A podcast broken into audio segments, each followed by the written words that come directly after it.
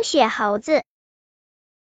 其实每户人家的冰箱里都住着一群冰雪猴子，它们有小拇指大小，全身雪白，只有芝麻大的眼珠子是黑的。不仔细看的话，根本发现不了它们。冰雪猴子整天在冰箱里闹得厉害，但由于冰箱门一直是紧紧的关着的，所以我们不知道冰雪猴子没有一刻安静的时候，所以冰箱总是会发出轰隆隆的声音。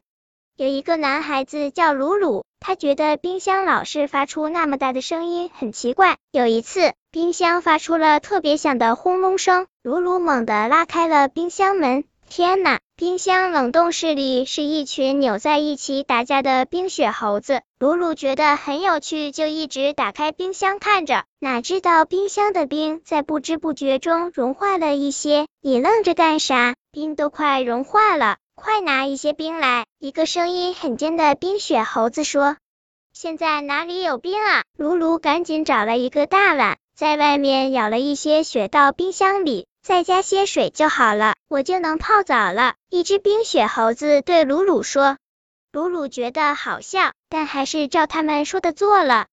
冰雪猴子们扑通扑通的跳进了雪水里，舒服的张开手脚躺在水面上。泡完澡，他们一刻不停的又玩开了。他们从冻着的猪肉山上跳下来，冲上速冻饺子城堡，绕过速冻馒头小山，再爬上冻豆腐堆。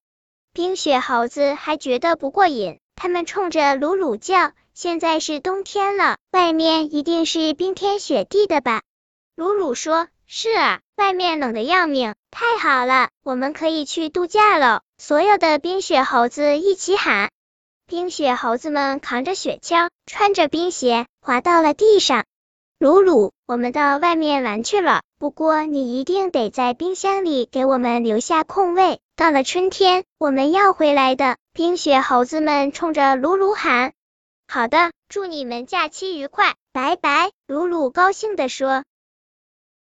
本篇故事就到这里，喜欢我的朋友可以点击订阅关注我，每日更新，不见不散。